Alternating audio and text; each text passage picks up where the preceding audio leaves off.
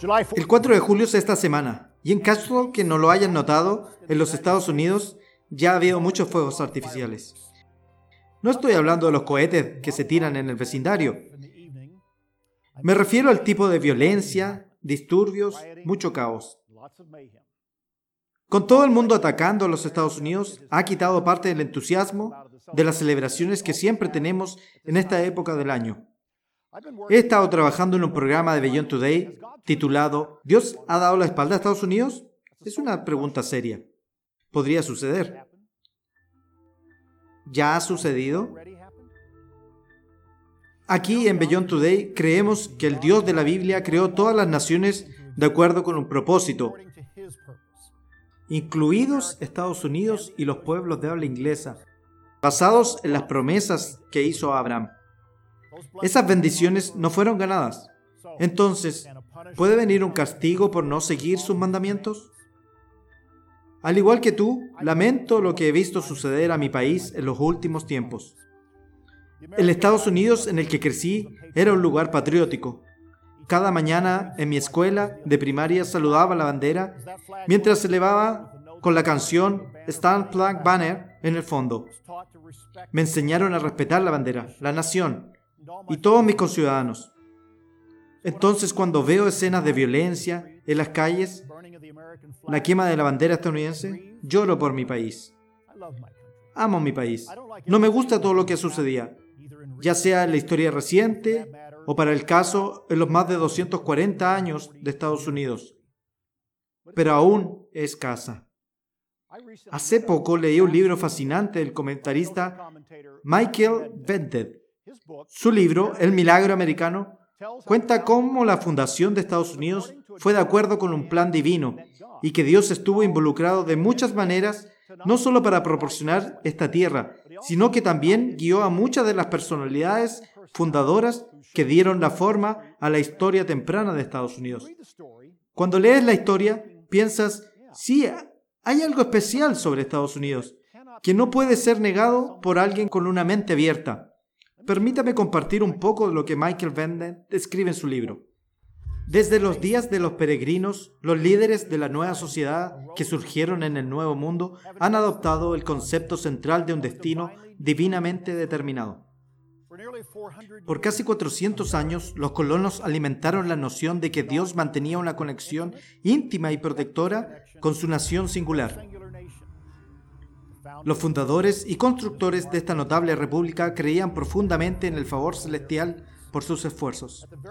Al comienzo de la sacudida mundial de los acontecimientos de la revolución, estos orgullosos patriotas afirmaron la idea de que un diseñador divino había trabajado deliberadamente en el milagro estadounidense.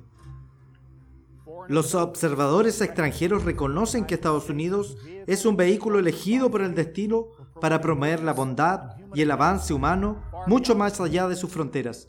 Y también decenas de millones de intrépidas almas de todos los rincones de la tierra han apostado sus vidas en la creencia inquebrantable de que Dios mismo preparó a Estados Unidos como tierra de refugio y de una nueva vida. Cualquiera sean nuestras dudas actuales sobre el presente de la nación y sus perspectivas, el sentido de un destino divinamente dirigido nunca es más que una generación o dos en el pasado. Los inmigrantes de todas las épocas han sentido algo mágico y predestinado y poderoso en sus arriesgados viajes al nuevo mundo. Para ellos que eligen comenzar de nuevo en esta nación sus nuevos comienzos, Estados Unidos nunca puede ser un accidente. Y este es el final de la cita del libro de Medved. Esto de ninguna manera excusa a Estados Unidos por sus errores y sus pecados graves. Sus tratamientos de los indios americanos y esclavos negros no están excusados. Su error en las relaciones internacionales tampoco está justificado. La enseñanza de que Estados Unidos ha sido bendecida con bendiciones divinas únicas del Dios de Abraham no dice que sea bendecida exclusivamente, ni dice que todos los ciudadanos hayan sido tratados como iguales ante Dios. Pero la historia de Estados Unidos debe entenderse con la dimensión bíblica adicional de Dios cumpliendo la dimensión física y completa de su promesa a Abraham. Y eso agrega significado a toda la historia para todas las personas. Eso no solo da comprensión, sino esperanza, y te lleva al significado más profundo de la verdad. De tal manera amó Dios al mundo que ha dado su Hijo unigénito para que todo aquel que en Él cree no se pierda, mas tenga vida eterna. Dios no solo ha cumplido la promesa espiritual, sino también la parte física de la promesa. Los dos son parte del único evangelio verdadero de Dios. El apóstol Pablo escribió en Gálatas. Y la escritura, previendo de que Dios había de justificar por la fe a los gentiles, dio de antemano la buena nueva a Abraham diciendo, en ti serán bendecidas todas las naciones. Sí, la promesa que Dios le dio a Abraham debía ser una bendición para todas las naciones y los pueblos de la tierra. Y de muchas maneras vemos cómo esto se ha cumplido y se cumplirá. Entonces, ¿por qué preguntaría si Dios le ha dado la espalda a los Estados Unidos? No es solo por todos los problemas recientes que hemos sufrido, es más allá donde hemos visto las decisiones que se han tomado en los niveles más altos de nuestro gobierno, especialmente en la Corte Suprema.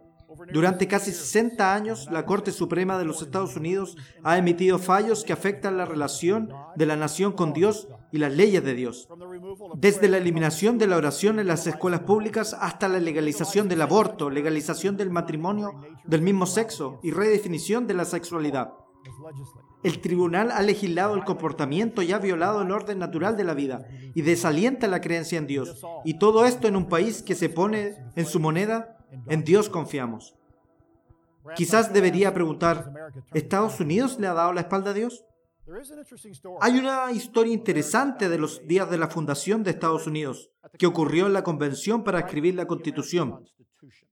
Cuando se firmó esa constitución, el 17 de septiembre del 1787, Benjamin Franklin estuvo presente e hizo una observación astuta. Después de meses de discusión, llegó el día para firmar el documento. Está todo allí y todos los delegados se reunieron en la sala donde habían tenido lugar las deliberaciones. Después de que Franklin firmó la Constitución de los Estados Unidos, se sentó y miró hacia el frente de la sala, hacia la silla del presidente, en la parte delantera de la sala, y se concentró en el medio sol que decoraba el respaldo alto de la silla. James Madison, quien era el secretario de la convención, registró fielmente lo que Franklin dijo a los delegados que estaban en ese momento.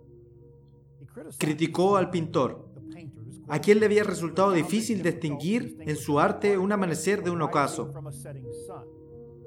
Y continuó diciendo, durante la sesión he tenido dilemas entre esperanzas y temores. Mientras el sol de la pintura detrás del presidente sigue sin ser para mí algo muy definido.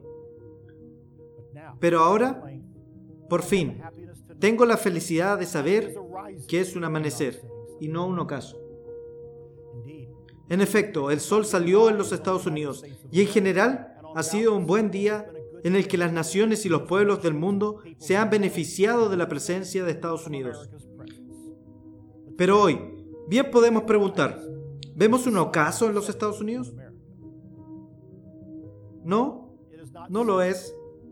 Pero la Biblia muestra que está llegando un día de juicio y juicio sobre Estados Unidos y de hecho sobre todas las naciones del mundo. Antes de que ese día suceda, hay un momento para que comprenda lo que le espera a Estados Unidos y al mundo.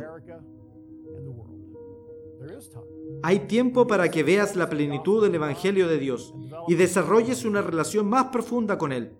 Los descendientes modernos de Israel tendrán que soportar un terrible periodo de castigo y cautiverio por no arrepentirse de sus pecados y tomar en serio el papel que Dios les ha dado. Habrá un ocaso, pero todavía no. Este es tu momento para comprender, arrepentirte y cambiar tu vida antes de que suceda.